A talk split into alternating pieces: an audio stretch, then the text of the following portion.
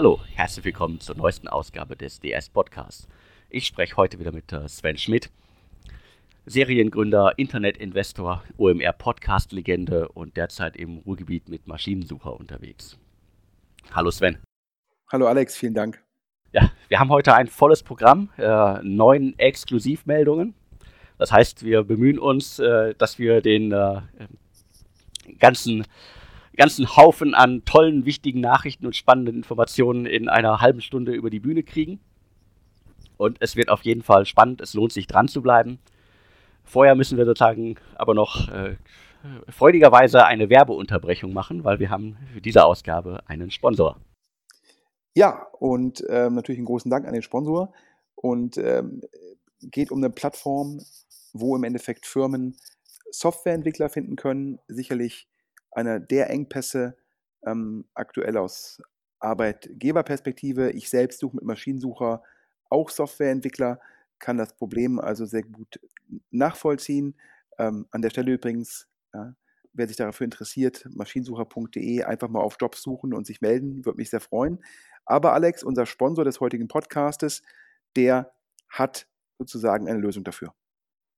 Genau, und zwar es geht um äh, die Pitch Club Developer Edition. Die beschreiben sich selber als die Höhle der Löwen für Unternehmen, die Softwareentwickler suchen. Also das Thema, was wirklich alle interessiert. Der Pitch Club äh, aus Frankfurt macht das seit zwei Jahren. Die veranstalten äh, ein äh, Pitch Club Event deutschlandweit in äh, mehreren Städten. Das Ganze lässt sich als äh, Reverse Recruiting Event beschreiben. Und wie muss man sich das vorstellen?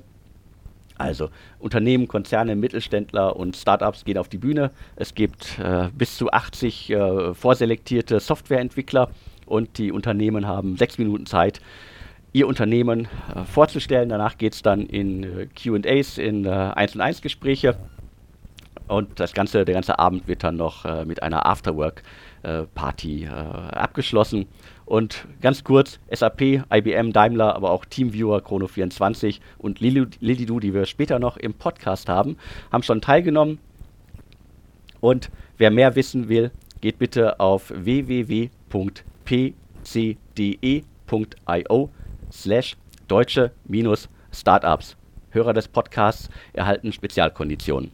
Ja, danke an den Sponsor. Schaut es euch an. Ich glaube, es lohnt sich. Das hört sich auf jeden Fall spannend an und zeigt dir natürlich auch, wo der Markt ist, denn nicht mehr Softwareentwickler bewerben sich bei, Firmen, bei Firmen sondern Unternehmen bewerben sich bei Softwareentwicklern. Ja, ähm, Status des Jobmarktes Anfang 2019. Ähm, aber lass loslegen, direkt mit Exklusivnachricht Nummer 1. Ich hatte darüber ja schon im OMR Podcast gesprochen. Ähm, die Kollegen von Gründerzähne hatten es als erste geschrieben. Ähm, der Softbank Vision Fonds investiert in Get Your Guide und ich kann jetzt mehr Details liefern. Get Your Guide wird das nächste deutsche Unicorn. Großen Glückwunsch an den Gründer Johannes Reck und sein Team. Großen Glückwunsch an die bisherigen Investoren.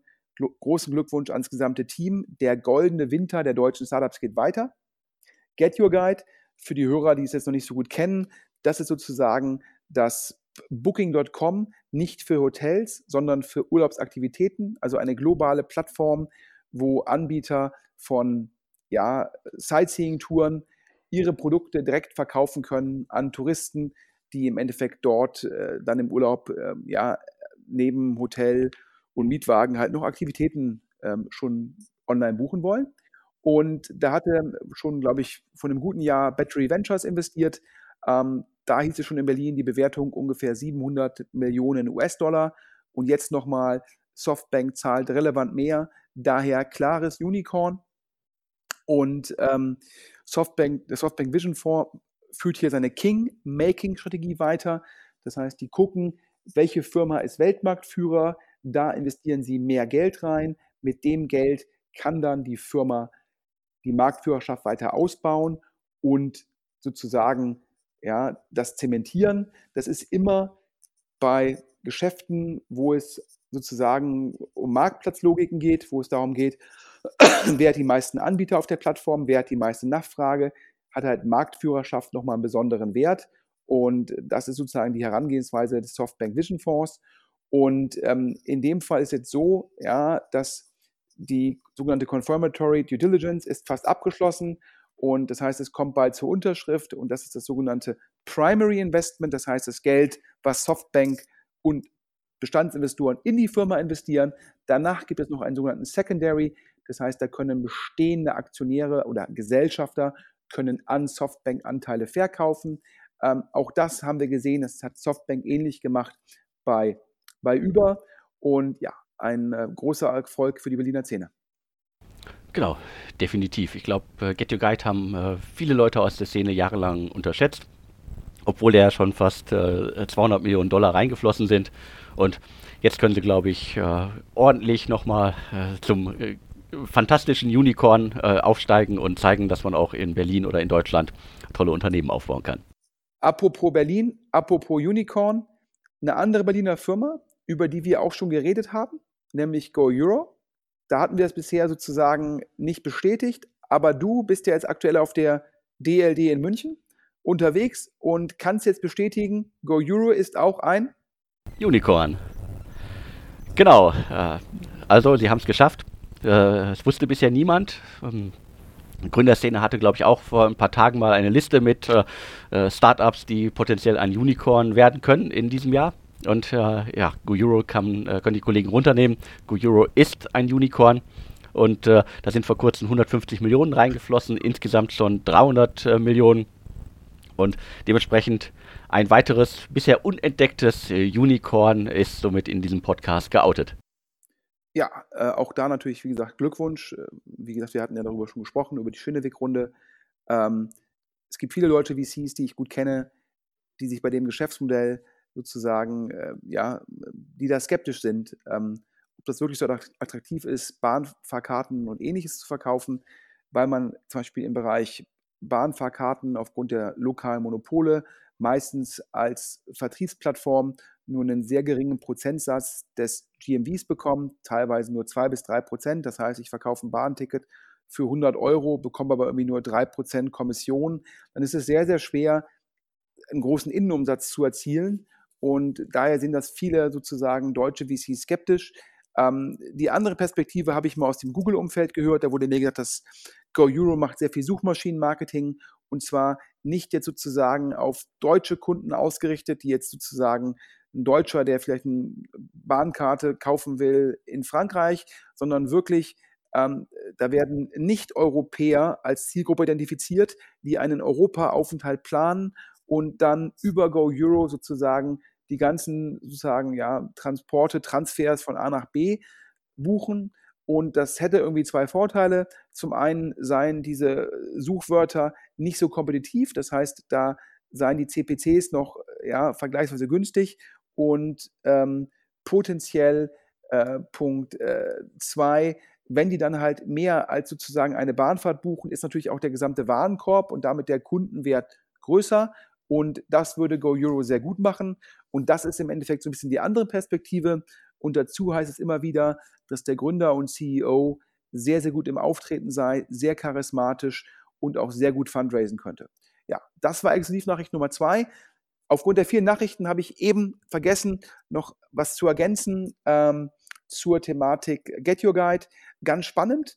Ähm, dadurch, dass Softbank jetzt so viel Geld investiert, ähm, hat Get Your Guide intern gesagt, okay, dann müssen wir nicht zeitnah an die Börse. Da war ein IPO sozusagen auf der Roadmap potenziell Ende des Jahres, Anfang nächsten Jahres. Und durch das viele Geld von Softbank hat jetzt Get Your Guide intern gesagt, wir bleiben mindestens zwei Jahre länger eine private Firma. Das ist auch ein Trend, den man in den USA schon gesehen hat, dass diese Mega-Runden ja, zum späten Zeitpunkt, dass die dazu führen, dass die Firma länger private bleiben, also später den IPO machen. Und das Gleiche sehen wir jetzt hier auch im Fall ähm, von Get Your Guide und wahrscheinlich ähnliche Überlegungen auch von Go Euro, noch länger eine private Firma zu bleiben. So, weiter geht's. Ja, Exklusivnachricht Nummer drei. Ähm, Alex, über Flixbus hatten wir ja auch schon gesprochen. Genau, über Flixbus hatten wir schon gesprochen. Äh, auch schon lange ein Unicorn. Äh, zuletzt, glaube ich, irgendwas um die 100 Millionen äh, eingesammelt haben, glaube ich, die, letzten Zahlen, die man, glaube ich, nachlesen kann, sind von 2016, also irgendwas um die 350 Millionen Umsatz gemacht. Und da gibt es auch ganz spannende Neuigkeiten zum Thema Investment und vielleicht auch IPO. Richtig, wir hatten ja gesprochen gehabt ähm, ähm, oder äh, schon öfter darüber und ich hatte auch in, in dem eben erwähnten OMR-Podcast hatte ich auch gesagt, dass, äh, dass Rocket im Endeffekt überlegt, dass das, was sie mit Delivery Hero vor ein paar Jahren gemacht haben, wo Rocket relativ spät eingestiegen ist, aber dafür unglaublich viel Geld in die Hand genommen hat, das halt mit Flixbus zu duplizieren. Und ich hatte mich immer schon gefragt, äh, Flixbus, die haben ja Silver Lake als Investoren, die haben General Atlantic, ja, warum nehmen, sind die jetzt auf das Geld von Rocket angewiesen? Und jetzt habe ich mich umgehört und äh, Flixbus nahe Kreise sagen mir halt, nee, es ist so, Flixbus mache aktuell einen dualen Prozess. Ja, zum einen spreche man mit Kapitalgebern, zum anderen überlege man, ob ein IPO in Frage kommt, denn die Zahlen in den USA, ähm, wo sich immer viele gefragt haben, kann Flixbus in den USA erfolgreich sein, die sähen jetzt sehr gut aus. Ja, und auf äh, meine Frage dann an den Insider, das heißt, die sprechen nicht nur mit Rocket, kam zurück, nein, nein, nein, die sprechen, glaube ich, mit 25 potenziellen Geldgebern. Und ich, was spricht dann für Rocket? Und dann kam zur Antwort zurück, die Flixbus-Gründer, ja, die müssen natürlich jedem Investor das Gefühl geben, dass er der Präferierte ist, aber zum Schluss würde sich der durchsetzen, der am meisten zahlen würde, also die höchste Bewertung. Das heißt, entweder kommt der IPO oder aber es kommt eine Runde, wo derjenige, der die höchste Bewertung zahlt, sozusagen zum Zuge kommt. Das heißt, einen Wettbieten. Vielleicht kommt jetzt auch mal sozusagen diese Runde und der IPO wird ein bisschen verschoben. Das kann natürlich auch sein. Also daher ja, Rocket ist da sozusagen hart am Ball, aber nein, der äh, präferierte Status, den gibt es nicht. Okay, das heißt, sie müssen wie alle kämpfen und bei Delivery Hero mussten sie ja damals auch kämpfen. Das war ja auch kein Selbstläufer. Ja, wobei man fairerweise sagen muss, ähm, da hatte Rocket den Vorteil, dass sie natürlich äh, schon sehr nah dran waren, ähm, dass sie natürlich das Geschäft teilweise auch sehr gut kannten, weil sie ja Food Panda hatten, ähm, dass sie auch die Bestandsinvestoren, dass sie mit denen teilweise sehr gute Beziehungen hatten und dass Delivery Hero sich auch immer nicht so einfach getan hatte im Fundraising. Jetzt bei Flixbus ist es natürlich so, dass mit Silver Lake und General Atlantic ja natürlich schon zwei ja, AAA Growth Investoren an Bord sind. Ähm, dass jetzt äh, natürlich auch im Endeffekt äh, Flixbus in Deutschland klarer Marktführer ist, in Europa klarer Marktführer ist, ja, und dass sie eigentlich, wenn überhaupt, Hilfe brauchen in den USA, wo jetzt Rocket bisher eigentlich operativ nicht tätig ist. Also daher glaube ich, das ist für Rocket schon ähm, ja, kein einfacher Deal, den zu gewinnen, vor allem halt den zu einem Preis zu gewinnen, der noch sinnvoll ist. Spannendes Thema. Wir, wir gehen direkt zum nächsten. Wir haben noch äh, Sunshine Smile auf der Liste stehen ein äh, Berliner Startup, äh, hinter dem unter anderem äh, Konstantin äh, Bisans, ähm, früher Brands for Friends, und äh, die E-Darling-Gründer stecken. Und da gibt es auch ganz, ganz große Neuigkeiten. Ja, ich glaube, vielleicht für die, ähm, für die Hörer, jetzt hatten wir ja schon über Get Your Guide, Flixbus und GoEuro gesprochen, sicherlich äh, bekanntere Firmen. Sunshine Smile, was ist das? Ähm, es gibt in den USA eine Firma, die hat so Zahnschienen entwickelt, mit denen man halt, ja, schiefstehende Zähne scheinbar äh, effizienter, auch kosteneffizienter sozusagen hübsch bekommt. Ähm, diese Firma hatte ja im Endeffekt scheinbar so einen Patentschutz, der ist ausgelaufen. Nach dem Ende dieses Auflaufens haben sich sozusagen viele Startups gesagt, wow, ja, in dem Markt muss man rein. Ich glaube, die Firma in den USA hat eine 10 Milliarden Bewertung oder hatte sie zumindest mal. Und äh, der Konstantin Bisans muss mit der Idee auf Lukas Bosseda und David Carley, äh, ex-Rocket, ex-E-Darling zugekommen sein. Und dann haben die halt das gemacht. Ich glaube, die erste Runde Holzbring Ventures, glaube ich, auch involviert. Ähm, und jetzt äh, sagen mir Insider, die Firma hat super KPIs. Ich glaube, so eine Behandlung kostet irgendwie so 1900 Euro. Und ähm, ja, ähm, und die arbeiten auch in Deutschland mit Zahnärzten zusammen, um sich da nicht angreifbar zu machen und ähm, die Leute gehen initial zum Zahnarzt. Also letztendlich ist die Leistung von Sunshine Smile zum einen Lead Generation und zum anderen das Produkt zu liefern. Die Behandlung macht der Zahnarzt. Beide verdienen damit scheinbar sehr, sehr gutes Geld. Ähm, dennoch, die Top UK VCs, mit denen Sunshine Smile gesprochen hat, die hatten Respekt, denn der eben erwähnte sozusagen ja, äh, ja, Teilnehmer aus den USA mit den dicken Taschen, der scheint die anderen, ich nenne es mal Klone, ja, alle zu verklagen. Ähm, ob das nun berechtfertigt ist oder nicht, führt auf jeden Fall zu sehr hohen Legal Cost. Davor haben die UK-VCs sehr viel Respekt gehabt. Aber Lakestar, ja, das ist ja sozusagen der Megafonds von Klaus Hommels, der hat gesagt, nee, nee, nee, als VC muss man sich aber was trauen. Und der führt jetzt die 10 Millionen Euro Runde bei Sunshine Smile an, die wir hiermit exklusiv verkünden können. Genau, ich habe noch gehört, also 100 Mitarbeiter hat das Unternehmen schon. Äh, es gibt einen Konkurrenten, äh, Dr. Smile. Äh, da gab es vor ein paar Tagen mal so eine Jubelpressemitteilung. Ansonsten habe ich da auch nicht mehr viel von gehört, aber äh, Sunshine Smile scheint da ganz weit vorne zu sein. Klar, also daher auch wieder, wie gesagt, der, der goldene Winter geht nicht zu Ende, denn es geht direkt weiter. Die nächste 10 Millionen Euro Runde, ja, wieder Berlin, Hey Jobs. Ähm, hey Jobs ähm, ist letztendlich eine Plattform, wo geht wieder um Jobs, wie der, wie der Name schon so sagt. Diesmal nicht um Softwareentwickler, wo wir sehen, da müssen sich ja Firmen bewerben und nicht die Softwareentwickler, sondern um eher Jobs, wo, wo größere Ketten Mitarbeiter suchen, teilweise auch Stundenkräfte suchen und da hat HeyJobs sozusagen eine mobile Plattform entworfen. Du kennst die Firma auch, Alex, oder?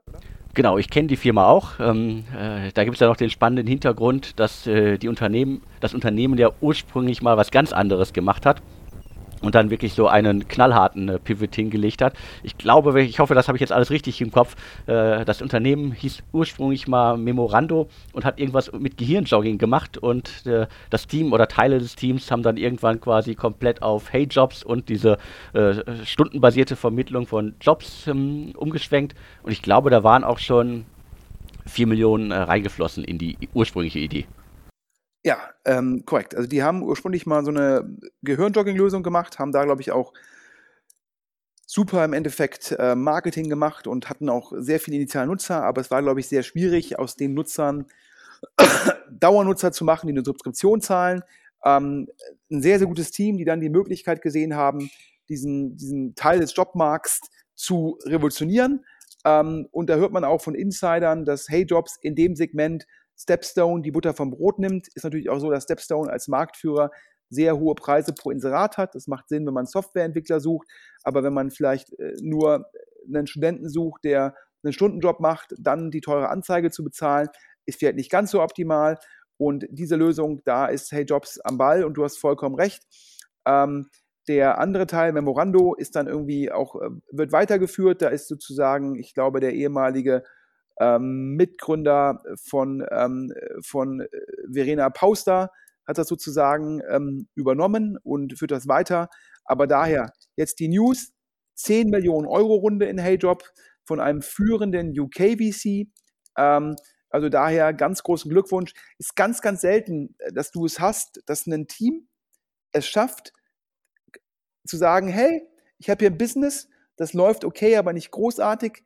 Hier gibt es aber diese mega Chance, wir sollten unsere Firma neu ausrichten und dann so erfolgreich wird wie Hey Jobs. Also das zeigt dir halt auch, dass die beiden Gründer, ich glaube in Berlin sozusagen als die beiden Mariusse bekannt, ähm, dass die halt richtig, richtig gut sind, denn das ist schon ein ganz dickes Brett und dass sie das so erfolgreich geschafft haben, ganz, ganz großen Glückwunsch.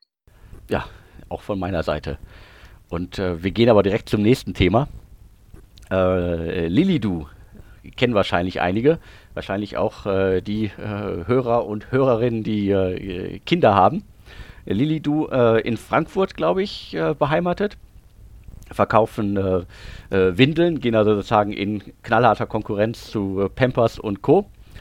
Da war schon lange Zeit, also quasi schon, glaube ich, vor dem Start war, und wir meinen das liebevoll, die gesamte Berliner Angel Mafia war da schon drin. Später ist noch äh, Vorwerk und äh, Sunstone eingestiegen. Und ich glaube, Lilidu geht so richtig gut. Ja, Lilidu, ich glaube, ähm, vielleicht die erfolgreichste Direct-to-Consumer-Marke ähm, oder Startup ähm, in Deutschland.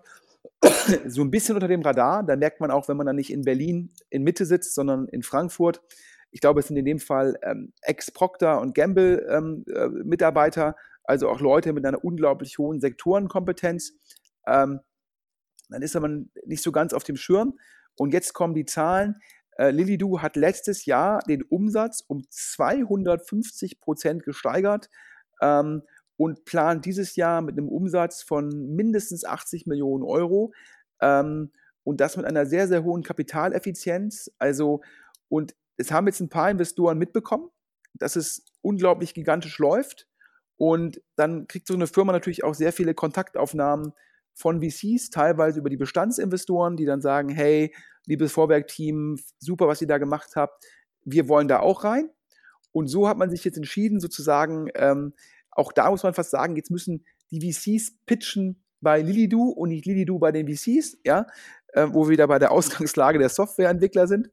Ähm, und ähm, ja, da soll jetzt eine große Runde kommen aufgrund des starken Interesses. Und mit dieser großen Finanzierungsrunde will Lilidu das Wachstum noch weiter beschleunigen. Und ähm, ich glaube, das hört sich für mich so an, als sehen wir hier eine der wenigen Direct-to-Consumer-Firmen aus Deutschland, die bald eine, eine dreistellige Bewertung haben. Ähm, du hast ja, glaube ich, letzte Woche oder vorletzte Woche auch über Horizon Studios geschrieben. Das ist im Endeffekt äh, das äh, Koffer Direct-to-Consumer Startup aus dem Portfolio. Ähm, ich hätte jetzt beinahe wieder Heinemann und Associates gesagt. Natürlich ist Project A gemeint. Das ist ein Startup, was zum Beispiel nicht gut läuft. Ja, die Runde war ganz, ganz schwierig zusammenzubekommen. Da mussten die Insider Geld auf den Tisch legen, damit das überhaupt geklappt hat. Und zwar wieso? Ja, die Problematik hier war zum einen, Koffer kauft man einmal und dann erstmal wieder nicht. Das heißt, es ist ja ein Business, das würde man als One-Off deklarieren. Da muss man eigentlich mit der ersten Order profitabel sein. Lilidu, Windeln, unglaublich hohe Verkaufsfrequenz. Das heißt, da habe ich, da ich eine Kundenbindung, wahrscheinlich über zwei Kinder von fünf bis sechs Jahren. Das heißt, ich akquiriere den Kunden einmal und kann ihn dann an mich binden, entweder direkt, aber teilweise natürlich auch über Point of Sales. Und das zweite ist es, ja, die Koffer von Horizon Studios, ja, seit es Beschränkungen gibt an Airports für die Batterien, ja, ist sozusagen der USP, der ist da ja, nicht mehr gegeben. Und Lilidu hat es geschafft zu sagen, wir machen hochwertige Windeln, die aber im Endeffekt ökologisch irgendwie mega sind und hat damit natürlich auch als Marke eine klare Position besetzt. Und das sieht man natürlich auch, wie stark es wächst auf hohem Niveau und im Inbauinteresse. Also ganz, ganz großen Glückwunsch ähm, ähm, ans Team sozusagen ähm, in Frankfurt. Und ganz lustig, jetzt habe ich ja eben schon gesagt, Heinemann und Associates in Horizon Studios, aber du hast es ja erwähnt, die Berliner Angel Mafia ist ja auch in Lilido investiert. Das heißt, Florian Heinemann ja, sozusagen, ähm, äh, der 90 Prozent von Project A ausmacht, ähm, der muss sich nicht grämen, dass Horizon Studios nicht läuft, sondern der kann sich freuen, dass er privat in Lilidu investiert ist.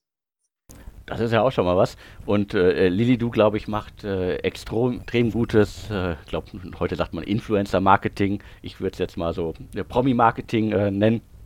Ich glaube, die äh, Frau, Lebensgefährtin von äh, Toni Kroos, äh, ist auf Instagram auch immer wieder zu sehen, äh, indem sie Lilidu-Produkte äh, präsentiert. Und da kann man natürlich dann auch gut wachsen in so einem Segment. Absolut. Also großen Glückwunsch. Ja, weiter geht's, damit sozusagen noch äh, der Inlandsflug nicht überschritten wird, trotz neuen Exklusivmitteilungen.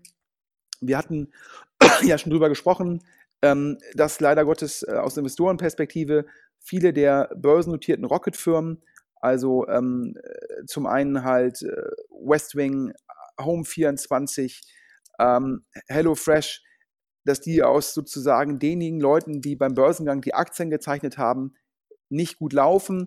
Ähm, da haben viele Leute Geld verloren. Ähm, das führt dazu, dass man in der Szene in der Zwischenzeit gesagt hat, oi, oi, oi, nachdem Olli Samba wahrscheinlich sehr clever diese Firmen noch ja, aufs Parkett, aufs Börsenparkett, ja, ich sag mal, geschubst hat, war jetzt die Frage, wie macht eigentlich Rocket den nächsten Börsengang, nachdem man jetzt mit den drei genannten IPOs so ein bisschen verbrannte Erde hinterlassen hat. Ähm, wie gewinnt man die Glaubwürdigkeit wieder? Äh, denn man will ja die Global Fashion Group äh, an die Börse bringen.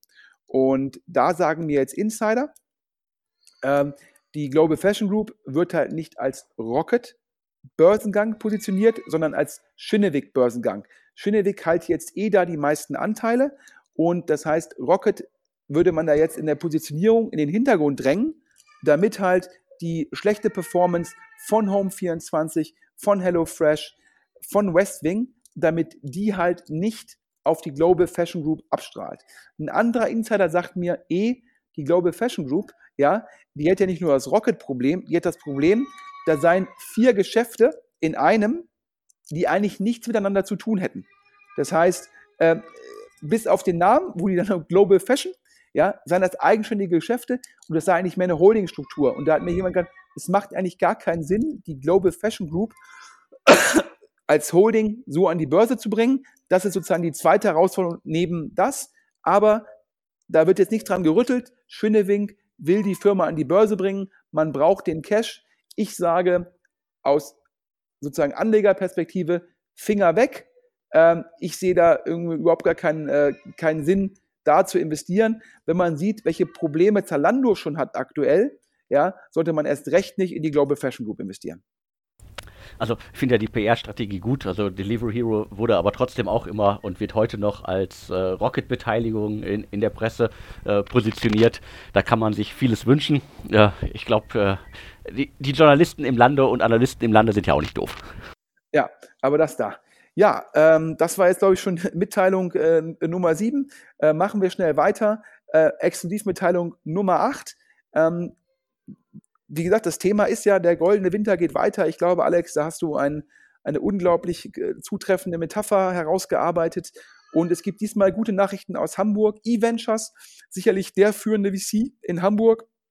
Ich glaube, Christian Leibold, ähm, der sehr bekannte General Partner, E-Ventures hat einen neuen Fonds geraced. Ja, man hat es kaum gemerkt und schon waren die 150 Millionen Euro ähm, voll. Limited Partners erzählen mir, ja, ähm, dass es total schwierig war, dort sozusagen äh, sogenanntes Allotment zu bekommen. Das heißt, da geht jemand, sammelt Geld ein in Fonds und wenn das Interesse dann größer ist als die Fondsgröße, in dem Fall wie gesagt 150 Millionen war der sogenannte Hardcap, ähm, äh, und äh, ja, äh, ein Limited Partner hat mir erzählt, er hätte nur eine Zuteilung bekommen von 75 Prozent. Das heißt, er sagt dann halt, okay, liebes Team, ich möchte 10 Millionen investieren. Und dann sammelt ja ein Team halt die, Interesse, das, die Interessenslage ein von allen möglichen Investoren und dann halt, okay, keine Ahnung, wir haben jetzt für 200 Millionen Euro Interesse und dann sagen sie zu den Interessenten, im Schnitt, ja, dürft ihr nur 75 Prozent investieren. Ich gehe davon aus, dass die Investoren, die schon immer dabei waren, dass die natürlich dann auch wahrscheinlich 100 Prozent bekommen und dann neue LPs, die bisher nicht dabei waren, wird erstmal nur 50 Prozent sozusagen des Geldes, was sie eigentlich investieren wollten, bekommen. Ja, woran liegt das? Ja, E-Ventures, ja, Farfetch, Deposit Solutions, ja, diverse Firmen, wo, wo E-Ventures sehr, sehr früh dabei war, also Seed, Series A, in der Zwischenzeit Milliardenbewertungen, Farfetch, Börsengang. Und da sagen mir LPs, die investiert sind, sozusagen, ähm, dass ähm, die Fondsperformance äh, in Europa absolut top ist. Und daher ganz großen Glückwunsch ähm, an, das, an das Team in Hamburg zu dem großen Erfolg. Ja, auch von meiner Seite. Also 150 Millionen, da kann man schon was mitmachen. Und äh, da geht dann auch der äh, goldene Herbst äh, in den goldenen Winter über und auch Hamburg äh, kann gute VC-Nachrichten gebrauchen. Ja, und äh, muss man auch sagen, ähm, nachdem ja ähm, die, die Otto-Gruppe äh, mit ihren Investments in Heinemann und Associates nicht ganz so zufrieden ist, ähm, da hat man ja auch im Endeffekt, nachdem man im ersten Fonds 50 Millionen gegeben hat, im zweiten Fonds dann viel weniger gegeben, äh, ist natürlich E-Ventures ein ganz, ganz großer Erfolg für die Otto-Gruppe. Ähm, und äh, also auch da Respekt, da hat man ja sozusagen, da ist man ja der große LP in dem Fonds, also ganz, ganz erfolgreich, ähm, ähm top, top, top. Ähm, allerdings, was ganz lustig ist, ähm, ein äh, bisschen VC-Insider-Baseball für die Hörer. Ähm, es gibt einen Partner in, ähm, in Südamerika, das ist Partner für den brasilianischen Fonds von eVentures, Romero Rodriguez, ähm, brasilianischer Unternehmer, der dann dort Partner geworden ist. Der hat im Endeffekt auf TechCrunch einen Artikel geschrieben, ähm, wo er den, letztendlich den aktuellen neuen brasilianischen Präsidenten, der von der europäischen Presse kritisch gesehen wird, unterstützt. Das ist äh, sicherlich ein Post, den du mal verlinken kannst, Alex. Und ähm, das ist natürlich sozusagen für die europäische Positionierung von E-Ventures nicht ganz so optimal. Und da sagen mir jetzt im Endeffekt Insider, ist wohl die Sprachregelung, ähm, dass man den Post gar nicht kennen würde. Ähm, und da musste ich so ein bisschen grinsen, denn wenn ein Partner ähm, eines Fonds auf TechCrunch, ähm, und da muss man ja fair bleiben, ähm, deutsche Startup sicherlich führend in Europa, global ist TechCrunch noch ein bisschen größer. Wenn also im Endeffekt äh, ähm, ein Partner einen Gastbeitrag auf TechCrunch schreibt, ja, dass den die anderen Partner nicht gelesen haben wollen, ja, das kann man sozusagen glauben, aber das muss man nicht glauben, oder Alex? Genau, also äh, meine Erfahrung ist auch in der Zusammenarbeit mit äh, VCs, gerade beim Thema Gastbeiträge, da wird intern schon irgendwie ganz, ganz lange drüber gegrübelt, äh, was kann man eigentlich veröffentlichen, wer macht was, wer macht was wo und da wissen dann auch, glaube ich, alle ganz, ganz gut Bescheid normalerweise. Ja, und dass man darauf dann nicht angesprochen wird, nachdem einer der Partner von der Woche auf TechCrunch einen Artikel, der irgendwie weit sozusagen geteilt wird, dass man den dann nicht wahrgenommen haben will. Ich würde sagen, es spricht im Endeffekt jetzt äh, für die professionelle Schadensbegrenzung von E-Ventures, dass man sagt, man kenne den Artikel gar nicht, ja. Also, aber daher, das soll nicht davon ablenken, gigantische Performance in Hamburg, ja, super für die LPs, die LPs, mit denen ich gesprochen habe, super zufrieden. Großen Glückwunsch ans Team von Andreas Haug und Christian Leibold 150 Millionen, auch toll für die Hansestadt. Daher ähm, weiter geht's. Genau, weiter geht's. Äh, und wir gehen nach Berlin. Point 9, da tut sich auch was. Ja, Point 9 haben wir auch schon hier im Podcast ähm, erwähnt. Sicherlich der deutsche Frühphasen-VC, wo die meisten großen Fonds sagen, wow, der hat echt ein Top-Signaling. Das heißt, die Themen, in denen Point 9 investiert ist, guckt sich fast jeder große europäische VC an. Auch LPs sagen mir, eine gigantische, gigantische Performance, weil Point 9 immer in der frühen Phase investiert und hat dann unglaubliche sozusagen Erfolgsrate in, in der Weiterfinanzierung und vor allem, wer es weiterfinanziert. Ich glaube, wir haben ja auch schon teilweise über Contentful gesprochen, wo Point9 auch investiert war und in der Zwischenzeit ja Benchmark, General Catalyst, ja, äh, Salesforce investiert. Also daher ganz große Erfolge. Ähm, und die planen jetzt einen neuen Fonds, die raisen einen neuen Fonds, der wird sicherlich mega schnell voll sein und vor allem, der soll viel größer werden als die bisherigen Fonds und jetzt wieder Insider Baseball. Warum? Ähm, Point 9 hat natürlich sehr wertvolle Pro-Rata-Rechte. Die sind in der frühen Phase bei Contentful dabei oder bei anderen sehr erfolgreichen Startups und könnten dann in den Folgerunden mit investieren. Ja, können das aber teilweise nicht tun, weil sie halt so ein kleiner Fonds sind. Das heißt, da geht ihnen Optionswert verloren. Das heißt, sie können ihre Call-Option nicht nutzen. Das heißt, sie könnten ja theoretisch neben Benchmark investieren, ja, und natürlich ohne, dass man dann an Benchmark Carry oder Management Fee zahlen müsste. Und eigentlich würden das sehr viele Investoren dann gerne weitermachen. Und da raisen manche VCs in der Zwischenzeit sogenannte Opportunity Funds. Das heißt, Opportunity Funds sind Fonds, die in Bestandsportfoliofirmen investieren, wo das, der ursprüngliche Fonds kein Geld mehr hat und auf diesen Opportunity Funds gibt es dann meistens geringere Management Fees, aber den gleichen Carry. Also für LPs interessant, weil sie sozusagen nicht diese hohen Transaktionskosten haben und für die Partner interessant, weil sie einfach das Portfolio weiter finanzieren können und darauf Carry bekommen. Und ich höre jetzt, dass Point 9 statt dem Opportunity Fonds einfach einen größeren Fonds plant. Und das ist natürlich ähm, eine gute Nachricht wieder für Berlin. Und ähm, wie gesagt, wir hatten ja schon gesprochen, Lakestar neuer Fonds. Ich glaube, wir hatten schon mal erwähnt, Sherry kommt neuer Fonds. Ja, ähm, und jetzt E-Ventures Hardcap. Ich nehme an, dass auch Point 9 in den Hardcap reinläuft. Daher ähm, top, top, top. Ähm, und natürlich der Track Record von Point 9 gigantisch. Allerdings, und da hatten wir ja schon drüber gesprochen, Finiata, das war ein Startup, was wir im Zusammenhang mit Herrn Diemer besprochen haben. Alex? Genau, äh, Finiata ursprünglich mal als, äh, jetzt muss ich selber äh, nachdenken, bezahlt.de an den Start gegangen. Und äh, auch von, äh, von Point 9 in der ganz, ganz frühen Phase finanziert worden. Und ähm, ich glaube, die, äh, der Ausstieg von äh, Sebastian Diemer wurde, glaube ich, in der offiziellen Pressemitteilung auch so dargestellt, dass jetzt mal irgendwie der Nachfolger irgendwie ordentlich was aufzuräumen hat. Und ich habe lange Zeit nichts mehr von dem Startup gehört aber sozusagen, was man ab und an über den Flurfunk gehört hat, war ja nicht ganz prickelnd. Korrekt. Und da habe ich jetzt gehört, dass, es, dass das Startup vor relevanten Herausforderungen steht.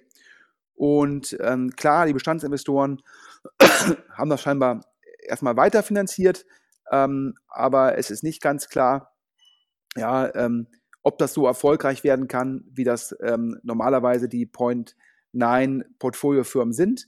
Das heißt, da zeigt es sich auch, dass auch ein Point 9, äh, dass da nicht jede Firma sozusagen äh, zu einem globalen ähm, Investitionshit wird.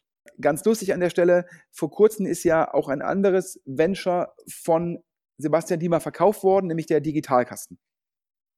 Genau, der Digitalkasten, auch äh, eins der Projekte, die, die Dima mit äh, viel Gewalt in den Markt gedrückt hat und ähm, äh, es gab einen äh, ja, Exit. Und böse Zungen in Berlin behaupten, ja, dass der Exit für 10.000 Euro erfolgt wäre. Ja, ähm, das zeigt auch nochmal, liebe Hörer, sogar teilweise, wenn ihr von Exits lest, sind das teilweise, ähm, sage ich mal, reputationsschonende Exits wo halt VCs, Angel, aber auch Gründer sagen, bevor ich die Firma liquidiere oder bevor ich die Firma in die Insolvenz gehen lasse, verkaufe ich sie lieber für den sprichwörtlichen Euro oder vielleicht auch für die sprichwörtlichen 10.000 Euro an einen Konkurrenten. Der Konkurrent kann damit PR machen, kriegt vielleicht noch ein paar Mitarbeiter. Das heißt, sagt halt, okay, bevor ich den Headhunter zahle für Softwareentwickler, nehme ich lieber die eine Firma mit und habe dann noch gute PR.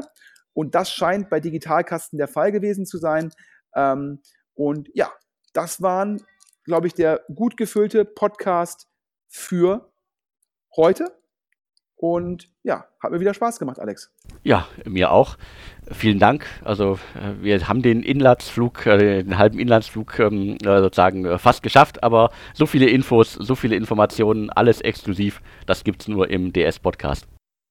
Ja, vielen Dank.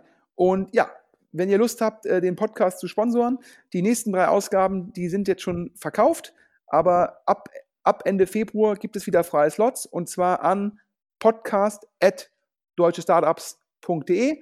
Wir bedanken uns nochmal für den heutigen Sponsor und euch allen eine gute Woche. Ja, von mir auch so und nochmals vielen Dank, Sven. Ich habe zu danken. Tschüss, Alex. Ja, und tschüss.